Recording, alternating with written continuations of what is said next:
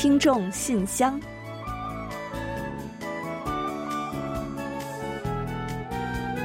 分享最新动态，聆听您的心声。听众朋友们好，我是李璐，欢迎您收听全新一期的《听众信箱》节目。听众朋友大家好，我是婉玲，很高兴跟大家相会在信箱节目了。刚刚过去的五月五日呢，是韩国的儿童节。每年呢这一天，不少人啊都会为该送子女、侄儿等等什么礼物而苦思冥想。嗯，可不是嘛。而且呢，在想好了送什么礼物之后呢，还会为选择什么颜色而大费脑筋。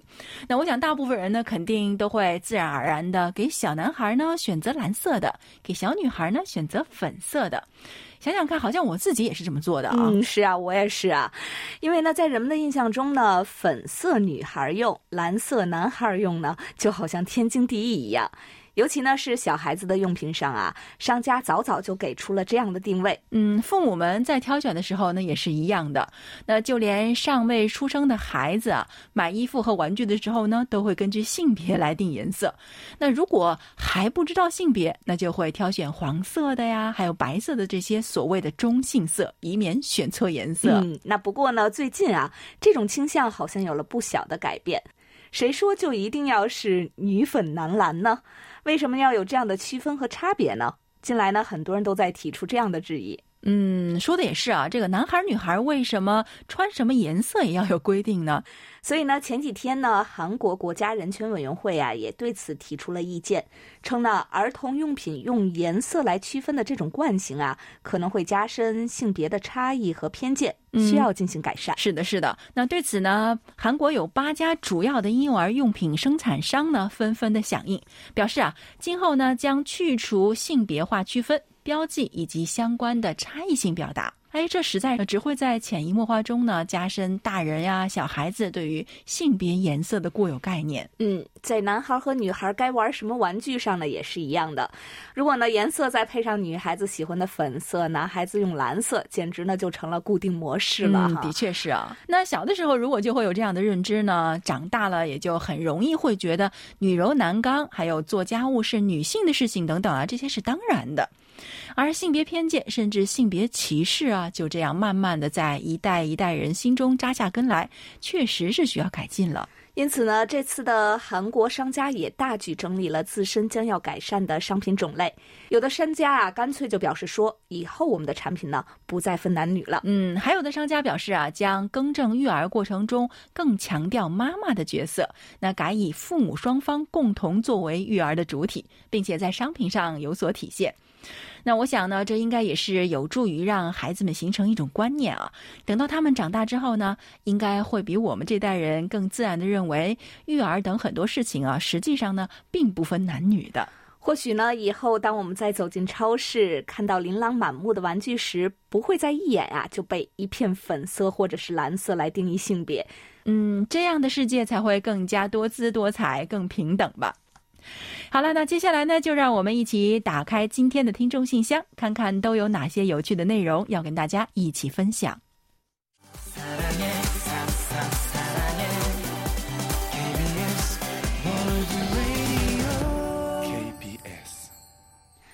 好的，欢迎回来。您正在收听的是韩国国际广播电台的听众信箱节目。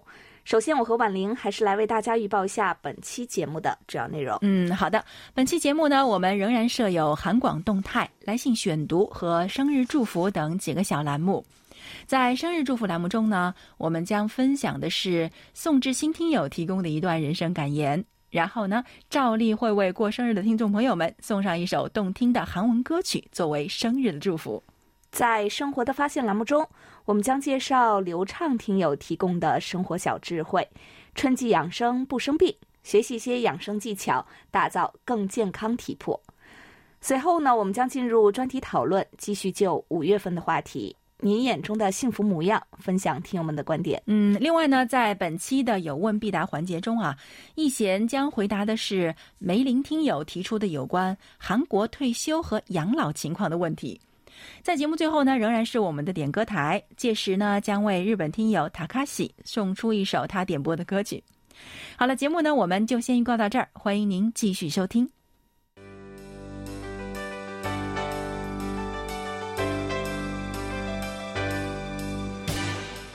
听众朋友，欢迎进入今天节目的第一个环节——韩广动态。首先呢，我们提前和大家做一个预告吧。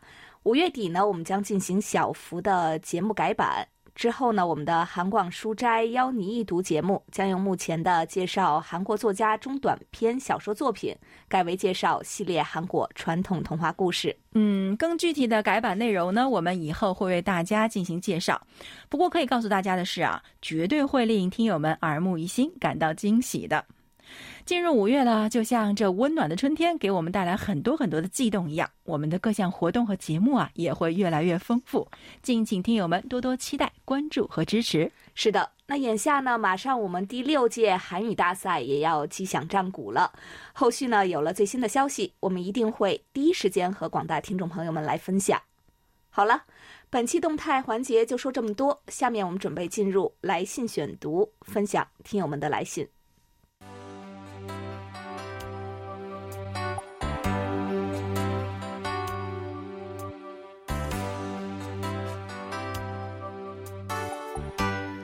听众朋友，这里是来信选读时间。在介绍今天的来信之前，我们还是先来感谢一下浙江的康真恒听友。您寄送来的收听报告、留言以及呢明信片，我们妥善收到了，非常感谢您的一片心意。嗯，是的。那上周呢，我们刚刚收到了陆达成听友寄送来的明信片，那这一周呢，就又收到了康真恒听友的，真的是非常开心哦！感谢听友们的分享。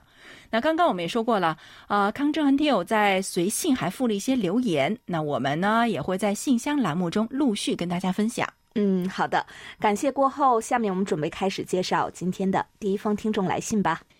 好的，今天的第一封来信呢是辽宁省的薛飞听友写来的，让我们赶快一起看看他在信中都写了些什么样的内容。尊敬的韩国国际广播电台各位编播老师，你们好，在这个春暖花开的季节里啊，我在我的家乡庄河向你们问好。最近啊，我在和一些朋友聊天的时候呢，聊到了收听广播是否过时的话题。一些朋友说，收音机快要退出历史舞台了。就这个话题啊，我想说一说我个人的一些看法。收音机真的是彻底退出历史舞台了吗？我的答案是，不仅没有退出，而且也不会退出。为什么没有退出呢？目前收音机还是有一定量的群体会收听的。第一，在汽车和出租车上打车的时候呢，你可以留意一下，很多的司机朋友们都是会听收音机的。而且我原来在乡下上班的时候，早上去单位的路上也一定会收听早间新闻。第二呢，就是一些年长的大爷还是有收听收音机的习惯的。第三，还有一些盲人朋友通过收音机去了解社会、收听新闻，这是一个非常好的途径。第四呢，就是一些广播爱好者，也是收音机的特定收听人群。那为什么说收音机不会退出历史舞台呢？首先，收音机呢其实也是一种文化，是通过听去传播的，这意味着它可以让你在保持手有事情做的情况下，腾出耳朵去接收信息。而且啊，现在很多广播节目还是很有质量的，有人从碎片化的知识里帮你整合之后，让你去听。难道它不香吗？第二点呢，就是广播啊，是作为在自然灾害中的一种应急的手段。发生自然灾害之后啊，电力和通讯中断了，应急广播可以实现信息的播报和传递。综上所述，我个人认为，收音机不仅没有退出历史舞台，而且是也不会退出历史舞台的。不过啊，我觉得广播呢，在未来的日子里，应该要根据社会的发展和需要创新蜕变。这一点，我认为韩广目前就做得非常好。以上呢都是我的一些看法，那不知道大家是不是跟我有一样的看法呢？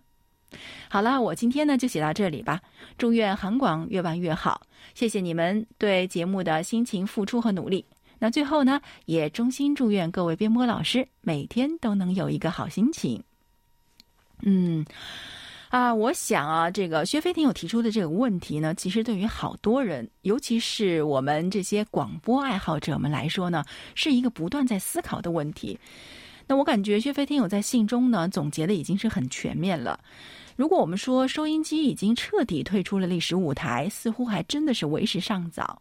那因为其实有啊，别的不说啊，像驾车一族，这就是一个很大的收听群体了。而且呢，作为应急防灾的重要物品，收音机呢，无疑也是有着不可替代的价值的。再有呢，就是像我们的很多听友一样啊，对于收音机有情怀的呢，还是大有人在的。不过呢，我们其实也必须看到的，就是在智能数码设备的冲击之下呢，收音机的立足之地呢，真的是不断的在变小、变少了。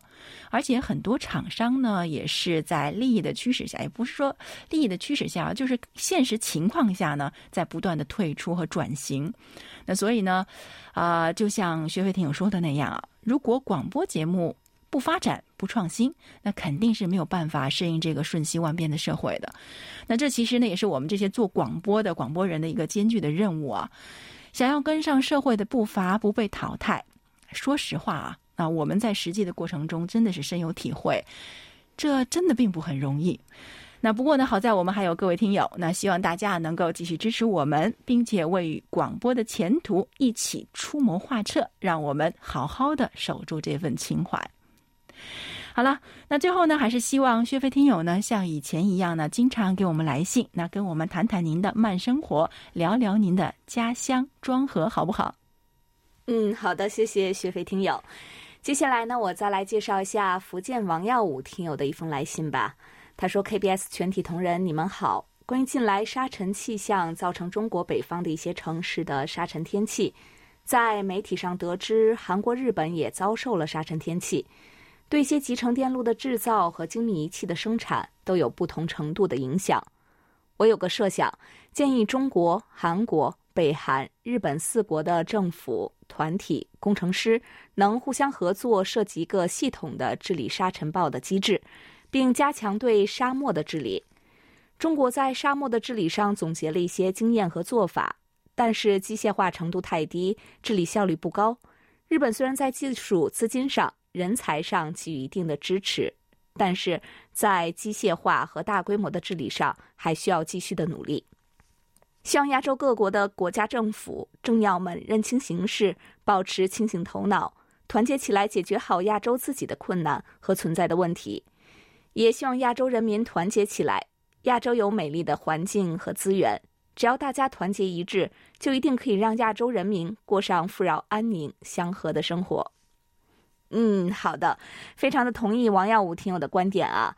呃，要说呢，南北韩、中国和日本呢互为近邻，无论是地理还是心理上呢，关系本就是很近。这点呢，不会随着政治形势的改变而做出改变。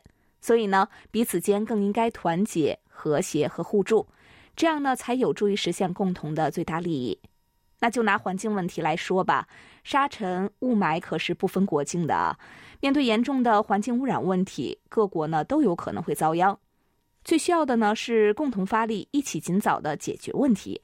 这个符合各国和各国民众的利益吗？好在呢，我们看到韩中日之间呀，近年来一直在为解决环境问题进行积极的沟通和合作。这两年呢，空气质量也是肉眼可见的有一些好转。希望各方呢再接再厉，为了大家共同的利益一起努力。另外呢，王耀武听友啊还在信中说，关于节目中老年人不会使用电脑点餐机问题，这是时代的进步和社会的发展，但是在时代进步之时，也要注意人文和道德的进步。我以前到一些单位安装设备时，很多上年纪的人都不会使用电脑，看不懂电脑的键盘和参数，但是我使用最简单的方法告诉他们怎么操作设备和使用。他们也很快能掌握设备的使用方法，虽然时间长了一点，但是他们也能正常使用。希望在老年人遇到这些现代的商品服务时，青年人应该主动来帮助老年人解决问题，也花不了多少时间，就是几句话和动动手指头的事儿，也没有什么太多的麻烦。希望年轻人多做一些帮助老人的事吧。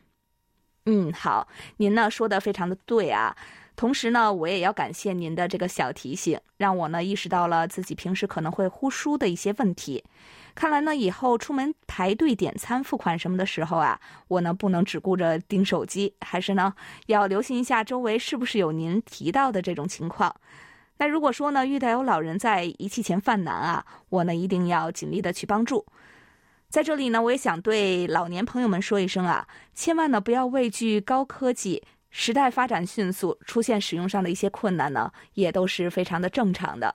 而且啊，年轻人呢也都会非常的愿意提供帮助，让我们一同享受科技进步带来的便捷生活吧。另外呢，王耀武听友关于韩国卫星的提问呢，我们已经请易贤在此前的节目中为您做了解答，不知道您还满意吗？就像您说的，航天科技同样应该被和平利用，造福人类。好的，接下来呢，有一封信是浙江的康真恒听友发来的。那刚才呢，我们也说过啊，康真恒听友呢，前段时间发给我们的收听报告以及明信片，还有手写信呢，我们已经收到了，非常的感谢。那手写信的内容呢，我们将在今后的节目中跟大家分享。今天这封信呢，是他用邮件发来的，他在信中呢，同样也是非常亲切的给我们发来了反馈。另外呢，还说啊。前几天五一劳动节的时候呢，又去了一次兰州的中山桥。劳动节假期有很多人，中山桥呢是兰州的标志，是每个到兰州的游客都会来的一个景点。再加上晚上中山桥和白塔山的灯光又是最好看的，所以啊，晚上的时候人非常的多，桥上桥头都是人。这里呢有几张图片，你们要是感兴趣的话呢，可以看一下。当天呢，我还去了一些地方。那这些地方呢，有一个特点，都和文化有关。在中国有一本杂志很有名，叫《读者》，那几乎是伴随了很多中国人的青年时光。杂志的总部呢就在兰州，附近呢这一片呢还有兰州图书馆、敦煌研究院以及甘肃美术馆。我本来是打算去看一下敦煌研究院的展馆的，最后发现啊，因为装修，最近没有开放。所以只去了甘肃美术馆。美术馆里的人不多，只有一个展览展出着一些画作，很多是写实的风景画，也有不少反映当今时代生活的中国国画。不知道各位是不是也过了一个愉快的节日呢？在这里呢，祝大家一切都好。嗯，好的。那其实啊，我们也从媒体上和朋友圈里了了解了不少中国五一小长假的盛况，特别是朋友圈呢，打开朋友圈，随时随地都可以看到在刷呀。我今天到哪里了？哪里比较挤？哪里比较少人少？这样的意思哈。那因为受到疫情的影响嘛，大家都长时间不能出门，在家里啊都被憋坏了。所以呢，纷纷出游，也就掀起了这么一个啊意料之中的出行高潮吧。很多有名的景点呢，也就像康真恒听友信中描述的，真的是人头攒动。那关于兰州中山桥的大名呢，我其实也是听说过的，但是非常可惜啊，还没能亲眼去看看。所以啊，康真恒听友发来的照片呢，算是弥补了一下我的遗憾了。说到读者啊，那真的也是我非常喜欢的一本杂志啊。其实我身边呢有不少朋友呢，到现在还在订阅着，而且他们在坚持一定要看纸质版的，很厉害。所以呢，看到您照片上杂志社大楼上面那两个熟悉的大字儿啊，我就觉得非常的亲切。美术馆呢，我觉得可能相对一些非常热门的景点来说，不是那么有人气。那不过，对于热爱艺术的朋友们来说啊，能在喧闹的五一静静的去欣赏一番画作，也算是一种小确幸吧。说到韩国的情况呢，那五月份其实就是韩国的家庭月了。刚刚过去的五月五日儿童节呢，还是法定的假日。另外呢，五月份里边呢还有父母节呀、教师节，还有夫妻日什么的。所以啊，希望这些节日呢，也能够给韩国的朋友们带来幸福和快乐。好了，在这里呢，我们要再次祝福康振恒听友学习和生活一切顺利。在课余时间呢，千万不要忘了多给我们写信来交流一下哦。好的，谢谢康振恒听友。接下来呢，我来介绍一系列的来信吧。近期呢，有很多新老听友呢，在发送收听报告的时候都给我们留言了。首先呢，这位是王志航听友。此前呢，王志航听友呢，曾经为我们发送过收听报告。后来呢，又陆续来邮件和我们交谈了好几次，我们也来一并的介绍一下。他在信中说：“您好，柜台的卡片我已经收到，卡片非常的精美，感谢你们，祝你们工作顺利，身体健康。”嗯，谢谢王志航听友啊。这次呢，我们为您寄送的是 QSL 卡、收听报告表还有节目表，您在信中呢还询问我们说要如何来填写和寄回卡片，呃，不知道您是不是指的是 QSL 卡呢？这个呢是我们送给听友们作为收藏的卡片啊，是不需要您和大家呢重新填写寄回的。如果说呢您希望填写收听报告呢，用收听报告表就可以了。填写好之后呀，再为我们寄回至我们的韩国地址就行。地址呢在 QSL 卡和节目表上呢也都是可以确认的。另外呀，王志航听友呢还有来信询问我们能否寄一份宣传册，希望呢能够和自己的同学们来分享。嗯，非常的感谢您的这片心意，帮我们做宣传的话呢，节目表还有各种资料呢，我们都可以再为您进行邮寄的。希望您的同学们呢也都能了解并收听我们的节目哦。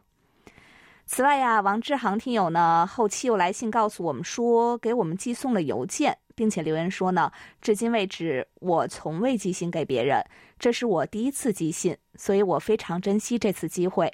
我给您寄了一封信，我收藏的我的书法老师的一幅作品是复印件，另外呢还有两张 QSL 卡片。好的，真的是呢要特别的感谢您和我们这样的积极互动啊，我们呢非常期待您的来信内容，还有书法作品以及卡片。待信件收到之后呢，我们也会再给您去信告知的。也希望呢，今后我们能和您一直保持这样的交流吧。还有一位呢是名为武祥璞的听友，这位呢是来自中国河南的听友啊，也为我们反馈了详细的收听情况，同时呢，也是一位收听了星期四节目的听友。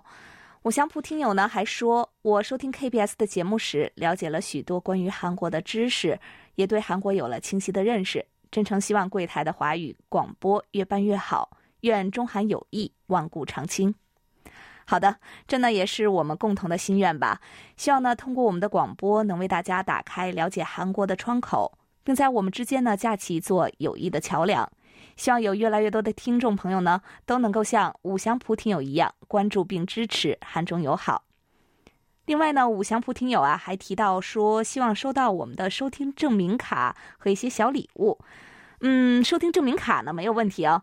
那至于本期节目中呢，您有没有成为我们的幸运获奖人呢？还是敬请您先关注我们接下来的节目，看看呢，您是不是真的会幸运到家呢？此外呀，还有一位名为朱志恒的听友呢，为我们发送了在线收听报告，并且留了言。这也是一位网络直播收听用户，他是这样说的：“通过同学的介绍，我开始接触到了 KBS Word 的节目，你们的节目做的很棒啊，我会继续听下去的。”好的，也非常感谢朱振恒听友留言以及呢表达对我们的喜爱。那等下一次再来信给我们的时候呢，也请您呢介绍介绍您自己，同时呀也别忘了告诉我们您是通过哪位同学知道我们的节目的哦。会不会碰巧就是刚刚我们介绍来信的王志航听友呢？好的，再次感谢几位亲的听众朋友们，期待大家再次来信。好的，非常感谢今天所有来信分享的听众朋友们。那刚刚我们也说过呢，五月份呢是个美好的月份。那这两天啊，估计我们的很多中国听友呢也是刚刚结束了五一小长假，正在准备回归日常了。所以我想这个假期呢，对于所有人来说呢，一定是具有非常非常深刻的特殊意义的。而且也相信啊，大家在假期里呢，一定有很多的见闻和感想。所以呢，不妨写信来跟大家一起分享一下哦。好了，本周的听众来信呢，我们就先介绍到这里。下面呢，我们准备进入生日祝福单元，为下一周过生日的听众朋友们送去我们最美好的祝愿。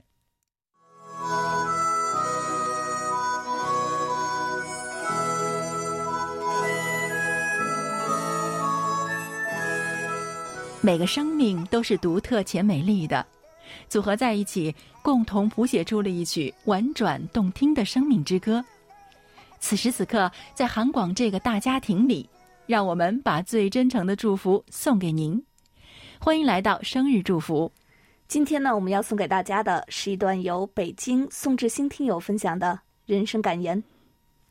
人生感言：如果你的生活以金钱为中心，你会活得很累；如果你的生活以攀比为中心，你会活得很苦闷。如果你的生活以感恩为中心，你会活得很善良；如果你的生活以知足为中心，你会活得很快乐。如果你的生活以宽容为中心，你就会活得很幸福。好的，感谢宋志兴听友和我们一同分享刚才这段话。嗯，那接下来呢，我们就把这首由程石金演唱的《你是我的春天》送给五月八日到十四日过生日的听众朋友们。能够成为别人的春天，该是件多么美好的事情啊！所以啊，这件事情呢，我们韩广是非常愿意做的。让我们做您生命中的春天，祝各位过生日的朋友们，在生命中常常都是春日艳阳天。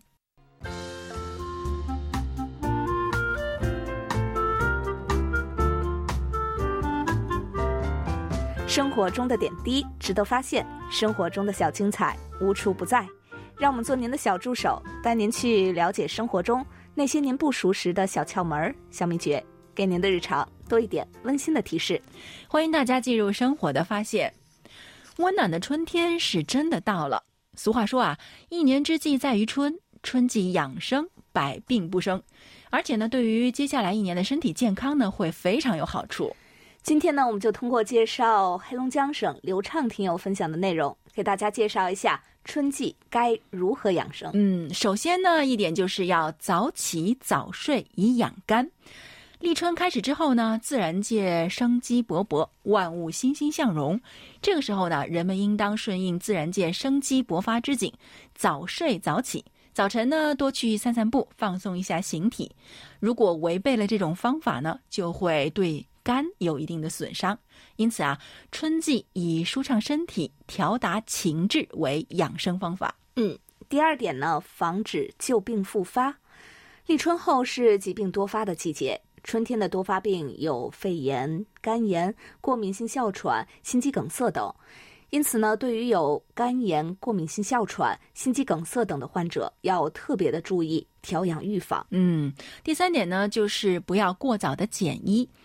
由冬季转入初春，乍暖还寒，过早减衣的话，一旦气温掉下来，那就很难适应了，就会使身体的抵抗能力下降，病菌趁虚而入的话呢，容易引发各种呼吸系统疾病以及春季的传染病。另外呢，还有就是每天梳头百下。春天是自然阳气萌生生发的季节，表现为毛孔逐渐舒展，代谢旺盛，生长迅速。故呢，春天梳头正符合这一春季养生的要求，有宣行郁滞、疏利气血、通达阳气的重要作用。嗯，梳头就能梳出健康来，这个一定得试试。那第五点呢，就是少吃补品和盐。立春之后呢，不论是食补还是药补啊，进补量呢都要逐渐减少。以便逐渐适应即将到来的春季舒畅、生发、调达的季节特点。与此同时啊，要减少食盐的摄入量，因为吃盐过量的话呢，会容易损伤肾气，不利于保养的。嗯，第六点呢是多吃韭菜，还有香菜。春季阳气出生，饮食的调养除了注意生发阳气，还要投脏腑所好，所以呢，应该适当吃一些辛甘发散之品，不宜吃酸收之味。食物呢，可选择辛温发散的葱、香菜、花生、韭菜，还有虾仁等，少吃辛辣植物。嗯，没错，听众朋友们，春季养生可是正合时宜的，所以呢，让我们一起借机把身体的各项机能、各个部件都调整到最佳的状态吧。在这里，也要再次感谢流畅听友的精彩分享。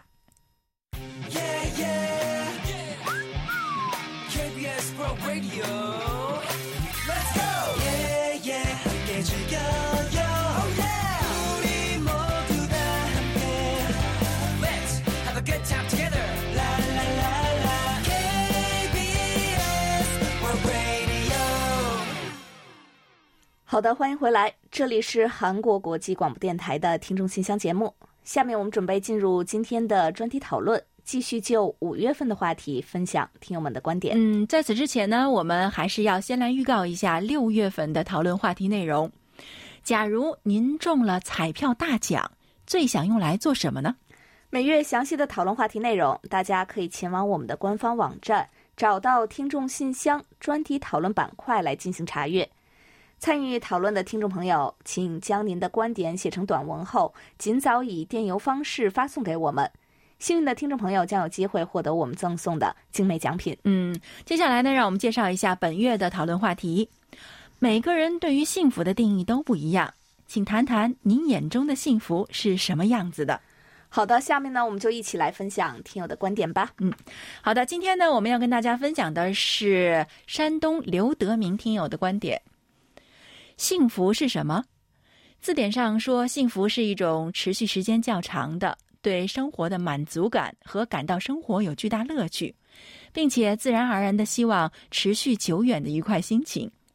这个解释过于抽象了，在我看来啊，幸福其实很具体。首先呢，我们要解决一个问题，那就是为什么很多人呢会常常觉得不幸福？关于幸福啊，我们常有一些刻板的印象，比如说幸福就等于没有痛苦。其实幸福并不是没有痛苦，相反，痛苦对于幸福而言有一定的必要性的。体验痛苦可以帮助人更好的感知幸福。那些幸福的人也一样会经历许多的痛苦。不同之处在于，幸福的人有面对痛苦、解决问题的能力，他们不会因为意外和伤害感到恐惧，并且可以从面对痛苦中获得成长。再如另一个刻板印象，物质满足可以带来幸福。不可否认，物质支持是可以增加获得幸福和自我实现的资源和机会，但过于重视物质、金钱、名声和形象等外在的东西。不仅无法满足真正的内心诉求，还会分散我们对真实需求的注意力，导致幸福感降低。我觉得真正的幸福有以下几个特征：第一，是持续的整体的快乐感。一个幸福的人必定能够感受到从内心深处不断涌现的快乐。快乐指的其实是一时，而持续的快乐才是幸福。人需要不断调整情绪起落，这样呢，才可以更勇敢的去拥抱生活的一切可能。第二，能觉察并且遵循本性去生活。当生活与内心的价值观一致的时候，人们就不需要假装和强迫，才会更加真实的活着。我们只有知道自己是谁，才会找到自己存在的根本，知道自己的目标和要去往的地方，并且感受到自己的存在和价值。并且会因为这份真实，找到自己热爱的事，不断的追寻。第三，有思考能力，过有意义的人生。没有思考能力的人，只能不断被动的接受外界的信息，容易迷失自我。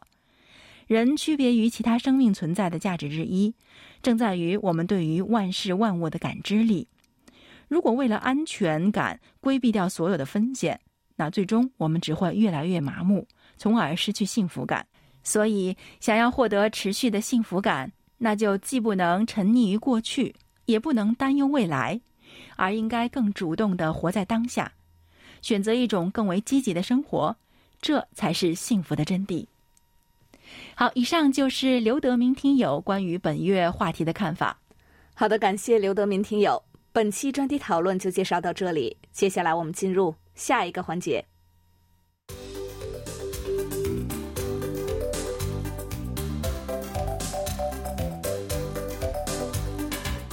有问必答。今天我们请洪一贤来回答四川梅林听友提出的问题。他的问题是：据我了解，韩国自二零一六年起规定法定退休年龄不得低于六十岁，这样一些企业给予员工一定补偿后，让员工提前退休，以降低薪酬开支。这也是目前韩国雇佣市场存在的典型问题。请一贤老师在节目中介绍一下韩国退休养老以及如何保障老有所养的相关话题。听众朋友，大家好，我是易贤，今天我来回答梅林听友的提问。目前，韩国大企业员工与公务员的退休年龄均为六十岁，教师的退休年龄呢是六十二岁。可实际上，除了公务员以外，职场人士的退休年龄也大多比规定的早。据调查，公务员的平均退休年龄最晚是五十二点七岁，其次呢是国营企业员工是五十二点二岁，大企业员工的平均退休年龄是四十七点八岁，中小企业呢是四十七点三岁。由于四五十几岁就退休啊，而且预期寿命已经超过了八十岁，因此很多人都会炒股、买基金等，热衷于理财，为了晚年做准备。而老龄化问题早已成为韩国社会的痼疾呀。目前，六十五岁以上的老年人口有八百五十多万人，占总人口的百分之十六点五。随着平均寿命的延长呢，从事经济活动的老年人口也在逐年增多。据二零一九年的数据显示，六十五岁以上从事经济活动的人口呢有二百六十九万人，占老年人口的百分之三十五点二，首次突破百分之三十五，创历史新高。问题是，老年人的就业环境呢并不理想。以五十五岁到六十五岁人口为例。百分之三十的人从事临时工，这在经合组织成员国当中最多。一项调查结果也显示，韩国老年人真正退出经济活动的年龄，男性呢是七十二岁，女性是七十二点二岁。这主要是因为很多人没有为晚年做好准备。还有一项调查显示啊，中老年人当中，平均每十人中只有一人为晚年做准备。韩国人的晚年准备呢，除了房地产、存款与退休金以外，还主要靠政府的国民年金。国民年金呢，是政府于一九八八年起实施的年金制度，旨在让国民为了晚年做准备。六十岁之前至少缴纳十年以上的国民年金，从六十一岁到六十五岁开始就可以每月领取年金了。该制度的优点呢，在于可以领取比自己缴纳的金额多出一点九倍至二点五倍的年金。如果是职场人士，公司呢会负担缴纳一半的年金。二零二零年政府发放的国民年金总额为二十五点六万亿韩元，领取年金的人共有五百五十九万人，其中夫妇年金最多的是三百八十二万韩元。一人年金最高额呢是二百二十七万韩元，每月领取两百万韩元以上的人共有四百三十七人，一百万韩元以上的有三十四万人。据分析，领取年金的人当中，六成以上都把年金花在生活费上。由于仅靠年金无法完全负担生活费，所以呢，如今上班族、自由工作者等有收入的人还实行加入储蓄型年金保险等利息较高的商业保险。这类保险呢，每年最多四百万韩元的保险费可以扣除所得税，所以作为一种理财方式受到人们的欢迎。好了，听众朋友，今天给大家介绍到这儿，希望梅林听友满意。我们下次再会。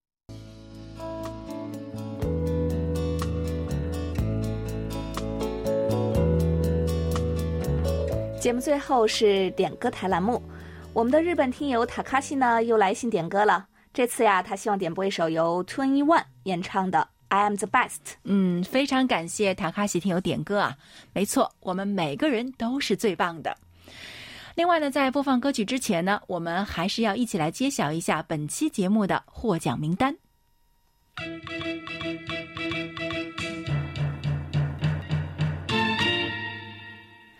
本期节目的奖品，我们分别送给近期多次来信和我们互动的王志航听友，以及我们的老听友薛飞听友。嗯，另外呢，还有三份奖品，我们分别送给发送收听报告并且附有留言的武祥蒲听友、朱志恒听友以及洪月明听友。嗯，好的，恭喜几位获奖听众朋友。